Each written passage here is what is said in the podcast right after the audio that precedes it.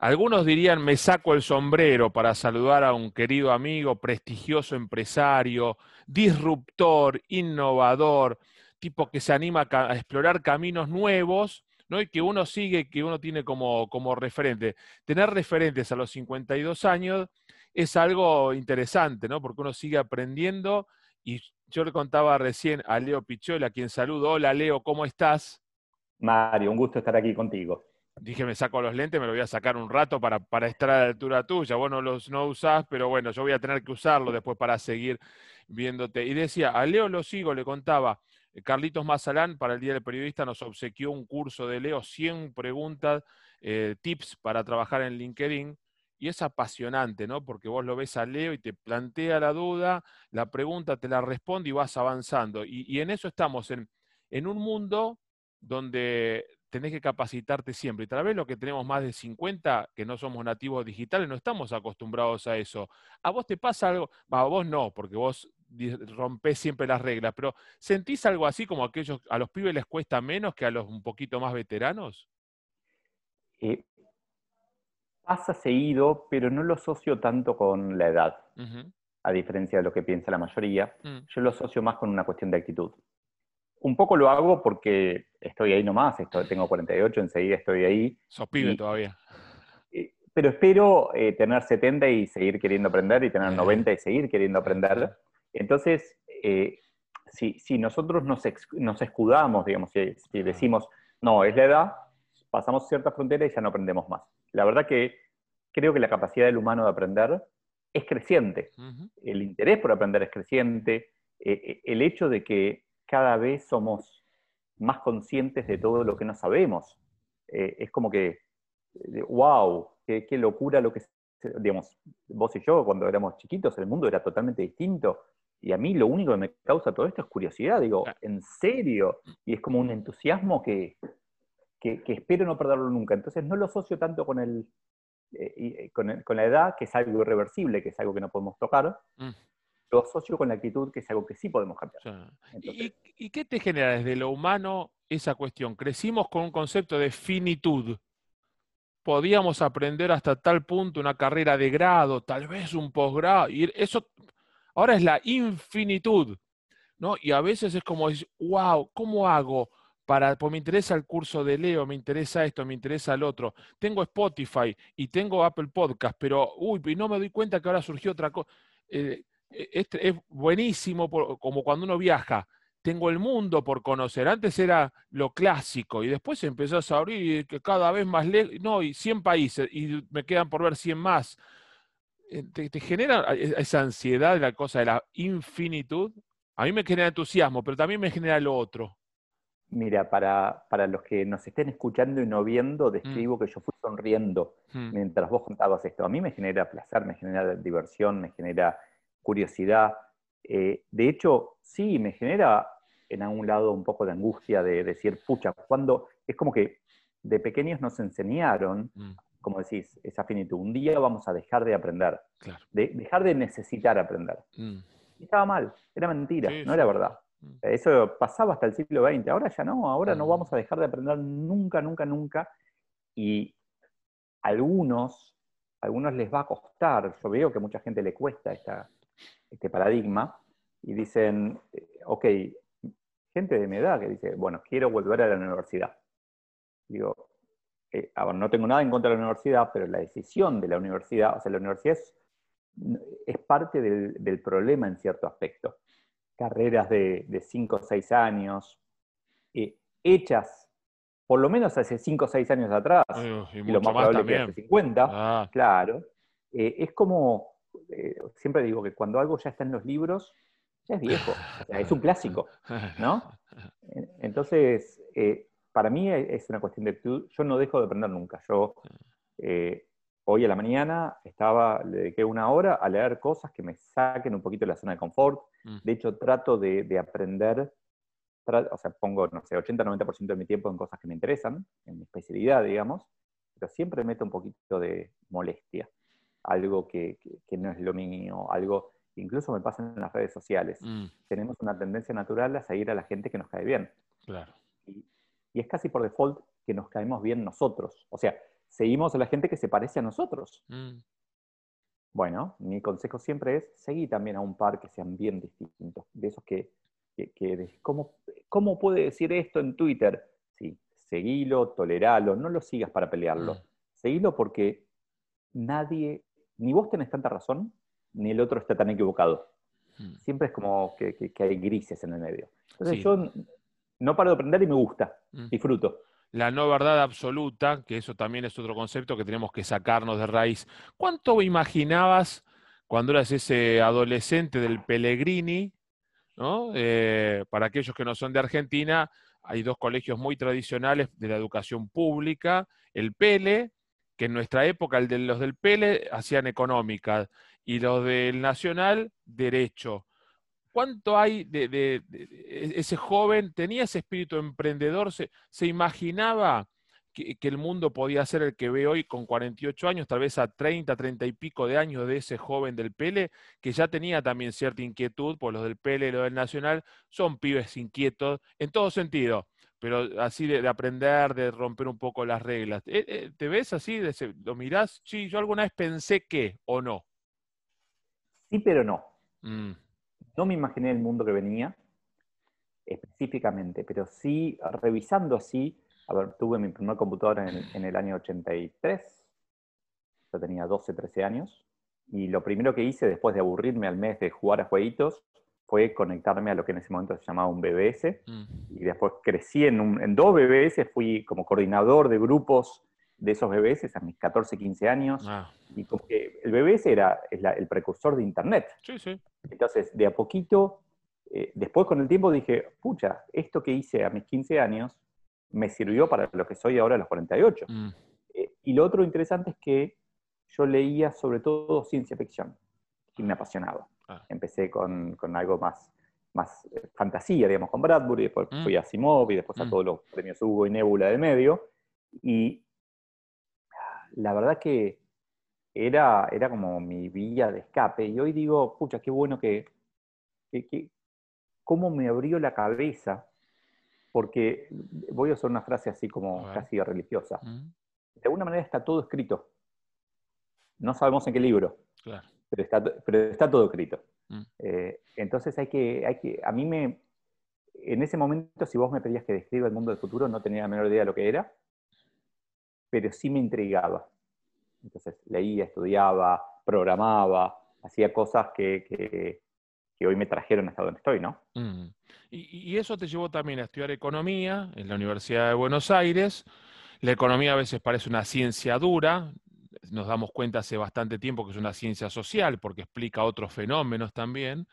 Y después ir al mundo corporativo, donde empezaste a crecer con, con mucho éxito desde muy joven Em, ¿Cómo lidiabas con ese? Porque el mundo corporativo en tu época, cuando estabas en, el, pináculo del mundo corporativo, no era tan flexible con esa mirada tan humana y era otra cosa. ¿Cómo fuiste lidiando para ganar primero tu lugar, para ir creciendo y para que tus ideas se vayan imponiendo, por lo menos en tu día a día y después en tus equipos, en las empresas que, manejaste hasta el momento después de irte del mundo corporativo. Está bueno como lo describís porque hay un paralelismo en lo que pasó con la ciencia, con la economía, que, para algunos era social ya de antes, pero mm. que se matematicizó mucho, mm. se, hizo muy exacta durante un tiempo y después se hizo de vuelta más social. Eh, y con la corporación, que también era mucho más dura de matemática y se hizo más humana de mm. alguna manera. Eh, yo era, yo soy eso, de alguna manera, yo soy esa transición. Yo soy, siempre me presento como ex nerd y ex economista.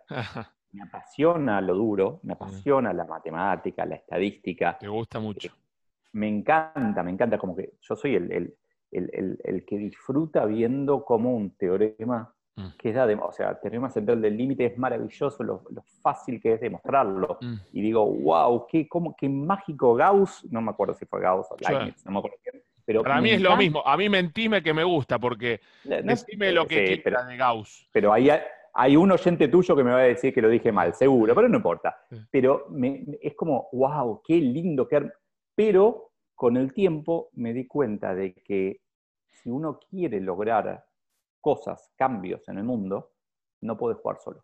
Mm. Tiene que jugar con, esos seres que dan vueltas, se llaman humanos, que, no son tan programables, que tienen, la programación es terriblemente compleja, ah. que todavía no lo pudimos descular, entonces tiene que ser como más humano. Entonces empecé como a construir una interfaz, a entender un poquito más eso.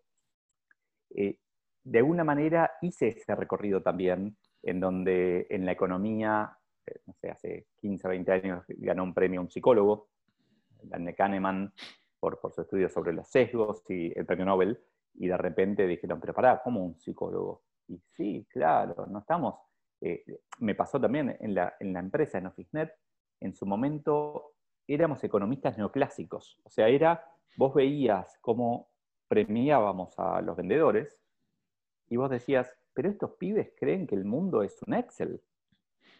Eh, y es lo que habíamos aprendido en la escuela, en la facultad.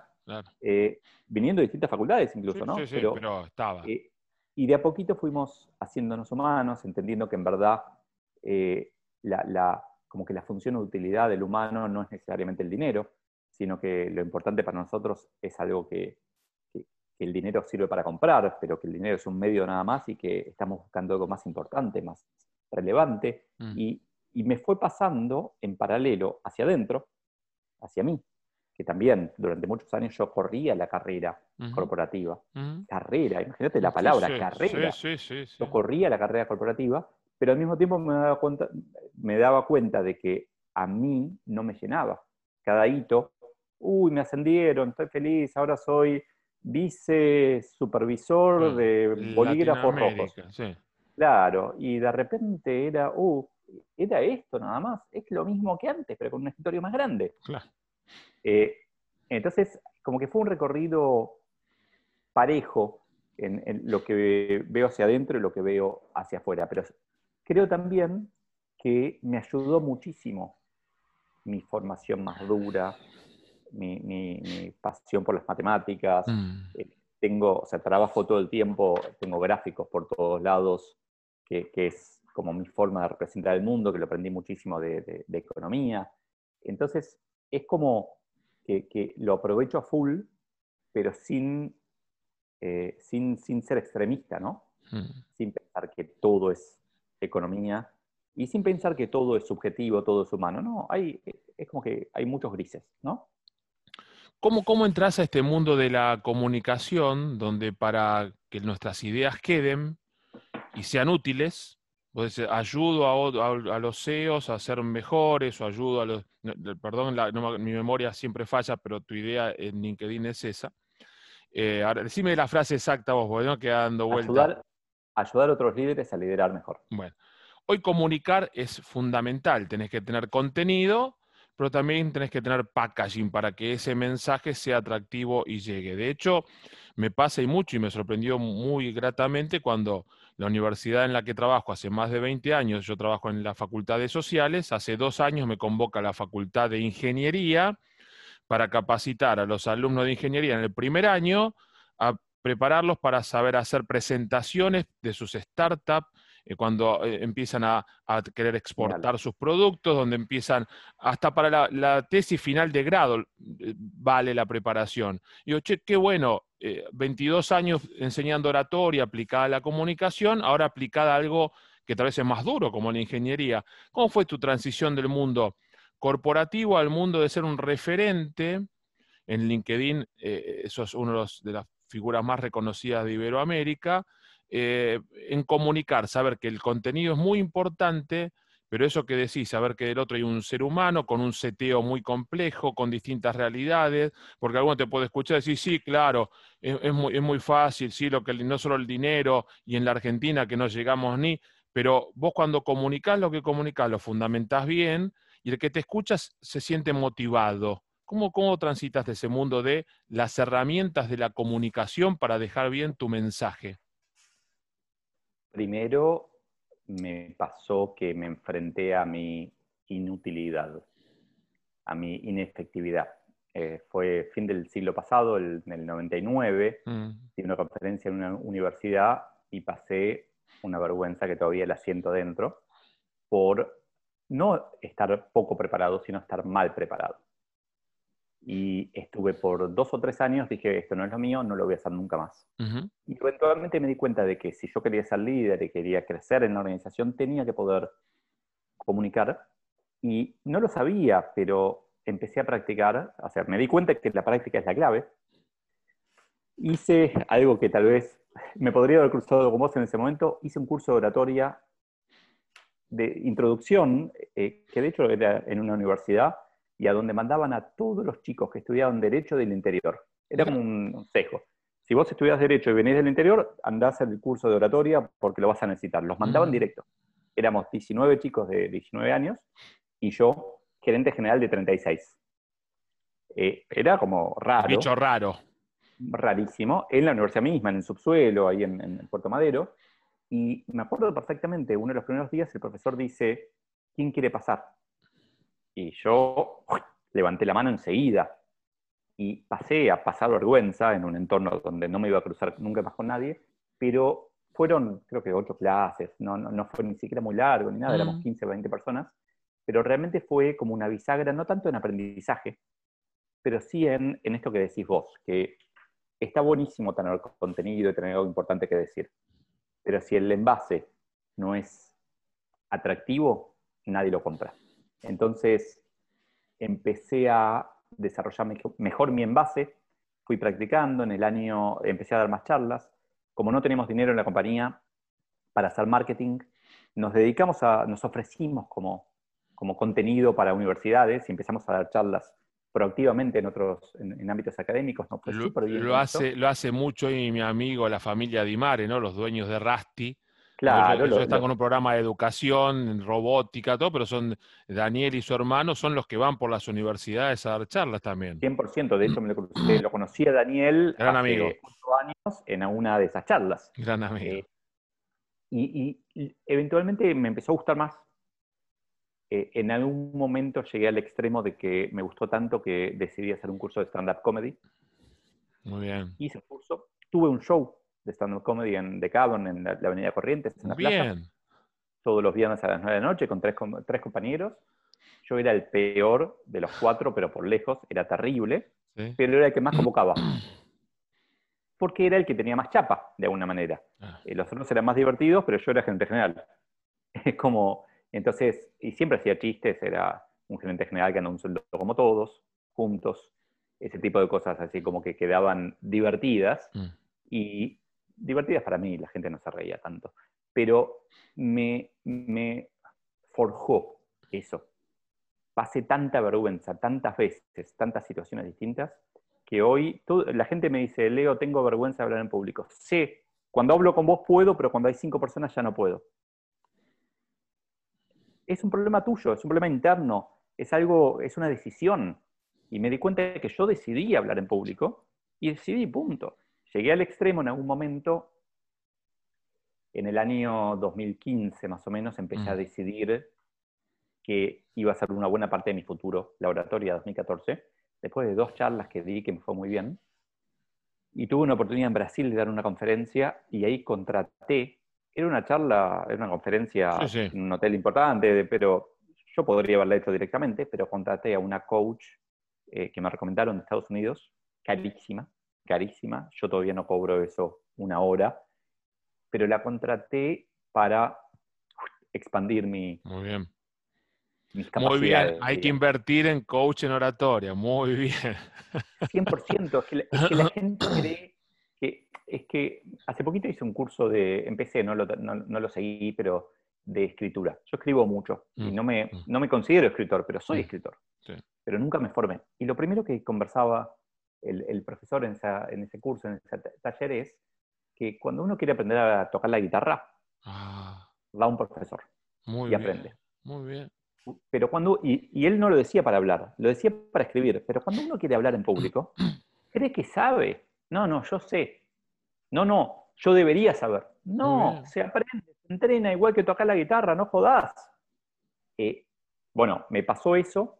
De hecho, nota eh, curiosa, a mí lo que me, en general, el nerd que llevo dentro, el programador que llevo mm. dentro, hace que cuando tengo que repetir muchas veces algo, encuentro una forma de automatizarlo.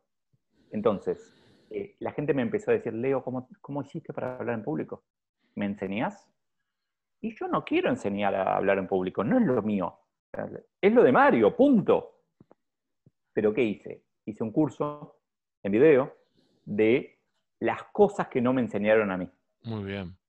Esta idea de que hablar en público es un músculo, que hay que hacerlo aunque te duela, que las primeras veces, bueno, tengo ese curso hecho en video que cuesta dos mangos, ¿no? Es para, pero es como, eh, es como la forma en que hago yo, por un lado, de contribuir a, escala, pero por otro lado, mira cómo te lo voy a decir, de sacarme de encima las preguntas repetitivas. Muy bien. Cuando el curso que describí al principio de LinkedIn, su origen es ese. Es, muchachos, déjense de preguntarme cómo hice, cómo logré lo que logré. Toma el curso.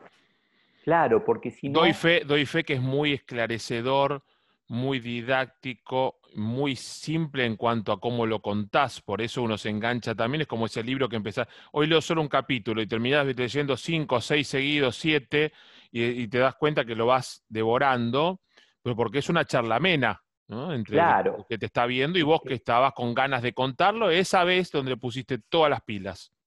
Es que también lo que me pasa con eso, y me pasa cuando escribo, es que nuestro span of attention, nuestra capacidad de prestar atención, es cada vez menor. Mm. Entonces, eh, decidí hacer ese curso en vez de... Eh, en la escuela nos enseñaron a todos a escribir o a presentar con la pirámide invertida. Déjame que te cuente de qué te voy a hablar. Déjame que te cuente por qué es importante de lo que te voy a hablar. Mm. Y déjame que te cuente por qué yo soy importante para hablarte de lo que te voy a... No, cacho, mostrame un muerto sangrando y, ya y, después voy a, me quedo dos horas esperando saber qué pasó, pero no me cuentes el, título, o sea, es como, entonces, en el curso lo que te de hacer es eso, es decir, capturo tu atención. Y, tiene mucho que ver con todo esto de oratoria, con el tema, a ver, la oratoria antes, hace, no hace tanto, hace 10 años, 20 años, era mucho más formal. Era Reservado para los claustros académicos. Claro, tenés que vestirte de traje. Eh, se presentaba sentado, de hecho en, la academia ah. todavía se sigue presentando ah. sentado, lo cual me parece, no, no una aberración, podría ser una aberración, pero es una, eh, es perder un montón de herramientas que tenemos para poder comunicar. Entonces, eh, me, fui, me fui dando cuenta de que yo tengo que aprovechar todo eso, mm. que yo tengo que tomar los matices en la voz, aprendí que si uno habla más bajito, la gente presta más atención, no deja de escuchar, deja de hacer otras cosas. Y Mira Steve Jobs, ¿no? Generas interés y te va a escuchar. Totalmente. Y la, bueno, Steve Jobs es un caso fantástico de la repetición. Este iPhone es fantástico, fantástico, genial. Y, cada dos palabras decía algo increíble. Y, bueno, ¿cómo te vas de, esa charla? Y la verdad que no sé, está buenísimo. Ah. No sé qué dijo, pero está buenísimo. Eh, es, a ver, es una herramienta terriblemente potente que no vi en ninguna educación, o sea, sí sé que en Estados Unidos, por ejemplo, se enseña de pequeños. Eh, mis hijos me vieron, me conocieron, nacieron conmigo introvertido mm. y vieron mi cambio. Entonces, estoy súper orgulloso de que ellos son mejores que yo hablando en mm, público. Pero en general sigo viendo que falta esa capacitación, que falta esa herramienta, que, asumimos que tenemos que saberlo. De hecho, cuando veo los políticos, por ejemplo, orando, hablando en público, y, se ponen en un estilo que para mí es militar, levantando el dedito, mm. eh, mesiánico, porque sabemos tal cosa, eh, yo digo, pero para, y de vuelta, no lo juzgo, no digo está bien o está mal.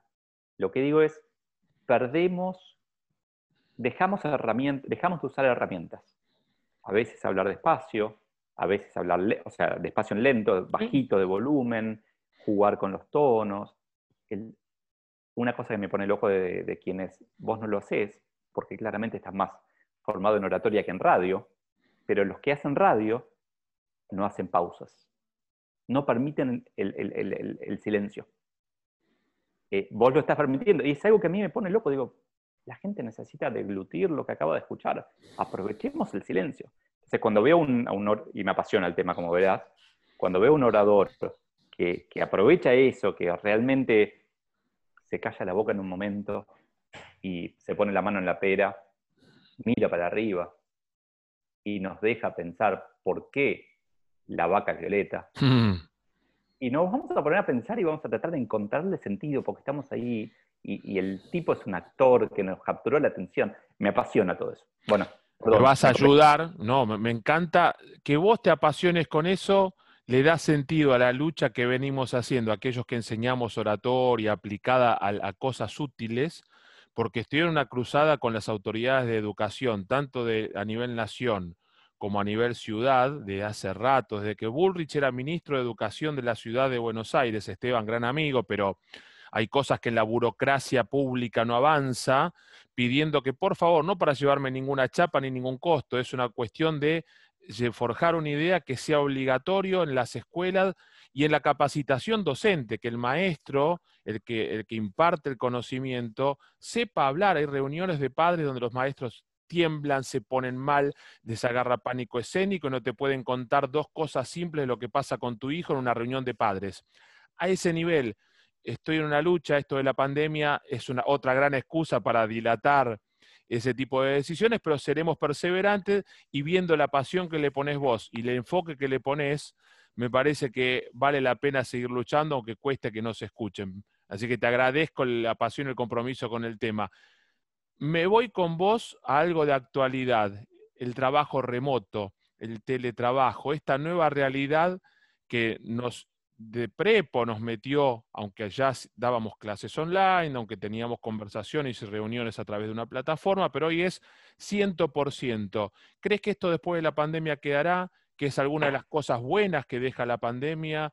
Eh, estamos, eh, acá en Argentina estamos más cerca del estándar mundial con esto que unifica la tecnología cuando tenés acceso a ella? Para mí, a ver, primero tengo una opinión sesgada, voy a poner esa advertencia, y es mm. que yo hace cuatro años que trabajo de casa. En mi, oficina, antes de eso estaba en Barracas, mi casa estaba en Pilar, y estaba tres horas en el auto por día, y de a poco fui ajustándolo. Primero me mudé a, Capital y después me mudé mi oficina al living, ¿no? A, dos metros del cuarto. Entonces, eh, yo hago teletrabajo hace muchos años, ya hacía teletrabajo en la compañía, liderando Brasil remoto o Argentina cuando estaba en Brasil. A ver, esto para mí, por un lado, nos abre el, el menú de opciones. Y eso siempre es bueno. Entender que no hay extremos, que podemos elegir combinaciones, ya es bueno. Yo siempre ah, hago el cuento, siempre, bueno, estos meses, de, imagino a un supervisor de un call center, Osvaldo, ¿sí? Quien sea, que Osvaldo tiene 50 y algo, y el tipo dijo, el teletrabajo no funciona, siempre dijo, porque el ojo del amo engorda el ganado. Y tengo que estar viendo mis operadores telefónicos para poder asegurarme de que trabajen. Claro, látigo. Y de repente cambió todo el paradigma y ahora están todos trabajando remotos y Osvaldo está un poco angustiado porque está funcionando, ¿no? Porque lo que él está, su paradigma cambió radicalmente. Mm. Pero su equipo, durante mucho tiempo, quiso, que quiso explicarle a Osvaldo, che, Osvaldo, probemos, dale, Osvaldo, che, Osvaldo, me pasa esto, tengo, me tengo que quedar en casa con los chicos por tal motivo, ¿me puedo quedar? No, arreglate, lo que sea. Y decía, no, no, no. Y de repente vino un virus pequeñísimo y le dijo, Osvaldo, sí, es la hora. Mm. Entonces, eh, creo que en ese sentido eh, es claramente un antes y un después. Ahora, que todo va a ser teletrabajo, todos los extremos para mí son dañinos. Entonces, tenemos un menú, hay cosas para las que los humanos somos mucho mejores en el cara a cara. Eh, a ver, la, cantidad de entrevistas que estamos grabando en toda esta cuarentena es maravillosa, pero no va a ser la cantidad que grabemos cuando estemos post cuarentena. Eh, pero también hay otra cosa interesante, que es que hay, hay muchas cosas que van a haber cambiado para siempre. Mm. Eh, yo creo que el barbijo no desaparece, porque esta no es la cuarentena, esta es la primera cuarentena, no es la pandemia, es pandemia 1 ni siquiera pandemia 1, porque pandemia 1 hubo muchas antes, pero la pandemia 1 del siglo XXI. Mm. Pero las condiciones que generaron coronavirus eh, siguen existiendo. Entonces yo trato, veo mucha gente quejándose y más allá de situaciones políticas y económicas de corto plazo, lo que no podemos cambiar, lo tenemos que aceptar. Punto. Entonces, yo acepto lo que no puedo cambiar y le saco el mayor provecho y lo disfruto al máximo. Y claro, para mí es, fácil porque sí, pero me van a decir es fácil porque yo tengo, pude ahorrar. Sí, pero pude ahorrar porque yo lo hice.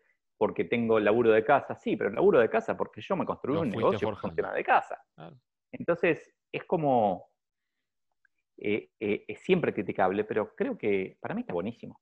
Para mí me, me apena ver la situación de salud, me apena ver que hay mucha gente que le está pasando mal y le va a pasar peor mm. económicamente. Me encantaría poder hacer algo por ellos, pero no, no puedo. Yo puedo hacer algo para el año 2021 o 2022, pero para porque mi foco es siempre el largo plazo. Eso es otra cosa para mí importante. Yo elegí que, que si vos me pedís ayuda ahora, te voy a tratar de ayudar un poquito, pero mi foco es, yo te doy elementos para que te vaya mejor en 5 años, en 10 años, porque nadie hace eso. Están todos pensando en el, hoy, en el mañana, en esta tarde. Eh, y falta a largo plazo en, todo, en Argentina claramente, pero en todos lados. En Argentina un poco podemos escudarnos en la coyuntura de hace tantos años y otro en la comodidad de escudarnos en la coyuntura hace tantos años, que no es nuestro método fijar metas de mediano y largo plazo, ¿no? Fundamentalmente. Es que es mucho más fácil pelearnos por el corto que, ponernos de acuerdo por el largo, porque en, verdad estamos de acuerdo en el largo. Hay muchas cosas de, largo que todos queremos lo mismo. Sí, pero, hay que trabajar antes para eso. Es que todo corto plazo es un largo plazo al que llegamos tarde. Exacto. Eh, hoy no tengo para comer, pero es un problema de hace 10 años que hoy no tengas para comer. Entonces, hace 10 años tenemos que haber hecho algo. Y, pero no lo hicimos. Bueno, hagamos algo hoy para que dentro de 10 años yo tenga para comer. Pero es, es que es, no, bueno, entonces pidamos prestado. A ver, como que la única salida es que nos hagamos cargo. Pero bueno, yo no, también tengo otra como ley, digamos, que me autopuse. Mm. Por política no hablo de política. Está muy bien. Está muy bien. Eh, fíjate que te, nombré un par de casos, de, ejemplos de los grises. Lo, yo también te nombré un caso de, eh, ejemplos de oradores políticos, mm. pero en el momento en que manifestas una preferencia política públicamente, va a haber gente que va a decir, va, a subsumir todas las demás opiniones a esa opinión. No, lo que pasa es que vos sos de River, por eso no comes pollo. Y digo, ¿qué tiene que ver? No como pollo porque soy vegetariano, son dos cosas independientes. No, no, todo esto porque sos de River. Eh, nada, no me interesa la política ni el fútbol, así que es más fácil conmigo. Bien, entonces, eh, para ir cerrando y agradecerte enormemente el tiempo, hablamos mucho de lo profesional, de la actitud ante lo profesional, que también es una actitud de lo humano ante lo profesional, porque vivimos, somos un todo, no somos por una parte profesionales y por otro humanos. Pero ese Leo Picholi cuando además de, madrugar y, hacer sus live todas las mañanas, con un tema los lunes, con otro los martes, con otros los miércoles, de escribir los domingos, de, indagar, de hacer gráficos, de, seguir siendo un nerd para aplicarlo a, lo más humano. Cuando deja todo eso, ¿hay algo que, que lo saque, que lo abstraiga, alguna pasión prepandémica que se sostenga post-pandémica o que la pueda seguir sosteniendo, no sé, jugar al ping-pong, tomar mate, hacer yoga o lo que fuere? ¿Qué es lo que te, te saca realmente de todo, de LinkedIn, de las redes, de todo, más allá de la familia, de tus hijos, esas cosas que a todos nos gustan, ¿no? Me apasiona cocinar. Siempre, ah. hace muchos años que cocino, sigo cocinando, pero eh, mi pareja Dani siempre me critica que cuando me sale un plato no lo repito. Eh, porque a mí lo que me gusta es experimentar. Entonces, eh, qué lindo, qué, rico te salió esta salsa. Lo logré. ¿La, haces de vuelta? No, la próxima vez le pongo chile picante. ¿Pero por qué? Si salió rica como estaba. Porque, o sea, es que, y, ahí tengo un problema, porque no está bueno. No está bueno. Pero es esa, eso mismo, eh, lo traje de lo laboral. Esto que hablamos al inicio de estar aprendiendo. Ah. yo no cocino en general con recetas, menos los panificados y pastelería, que, en general es matemático, necesita como proporciones. Exactitud. Eh, pero entonces yo voy probando y trato de, de vuelta a expandir las fronteras de mi conocimiento en la cocina también. Y a veces soy insoportable. Entonces, igual curiosidad. Este año, para el Día del Padre, creo que fue la primera vez en la vida que me preguntaron mis hijos qué quería y dije algo que quería y no algo que necesitaba. A ver. Normalmente le digo que necesito, necesito tal cosa y me compran un suéter, una remera negra para dar charlas. Y ahora les dije, quiero una parrilla para el balcón. Muy bien. Y ahora tengo una parrilla en el balcón y fue el Día del Padre ahora un mes, ya hice cinco asados. Muy bien. Eh, y cuando veo algo en, la cocina, en la heladera, digo, a la parrilla. ¿Podrá hacer a la parrilla? Claro, tengo el carbón siempre ahí listo. Ah, va con brasa, porque a mí me acusan, yo tengo una Black Decker que es eléctrica y a veces cuando no hace mucho frío, patio donde está la parrilla construida, que nunca la usé, le pongo la Black Decker con el enchufecito y tiro unos choripanes ahí que yo no como, porque no, soy vegano, pero no puedo comer, pero hago choripanes ahí. me dice, no, sin carbón, papá, eso no. No, papá, sin carbón no. Eh, me gusta mucho asar con carbón, de hecho hay algo que todavía no hice, que es que me gusta asar lento. Me gusta esas cosas que costillar, un vacío que oh. demora dos, tres horas, bien ah. bajito. Eh, pero de vuelta es la cocina, pero esto fue como el descubrimiento, que estamos todos re contentos, es, ah, mirá, a Leo le, hay cosas que le gustan, que no las pide porque las necesita, sino porque las disfruta. Entonces, sí, sí, sí. De hecho, ahora estoy con... Ahora me voy a comprar un poquito de pollo para poner la parrilla, me parece. Me parece muy bien. Disfrútalo en familia y como disfrutamos nosotros de, esta charla, realmente nos enorgullece, nos prestigia, pero aparte nos encanta hablar con, el Leo Picholi, el, ser humano que construye, construyó una marca, construyó su imagen personal, construyó su estilo, se fue formando por su curiosidad, por su, origen nerd, pero que, que, nos lleva a todos, hasta los que tenemos más años que él, a, aprender y a seguir ese espíritu emprendedor que nos nutre para seguir pensando a mediano y largo, aunque cada vez nos queda más cerca eh, ese final que uno tiene en finitud, porque somos finitos, pero sin dejar de tener proyectos y sin dejar de trabajar para concretarlos en algún momento. Querido amigo, Gran abrazo, eh, muchísimas gracias y a disposición como siempre.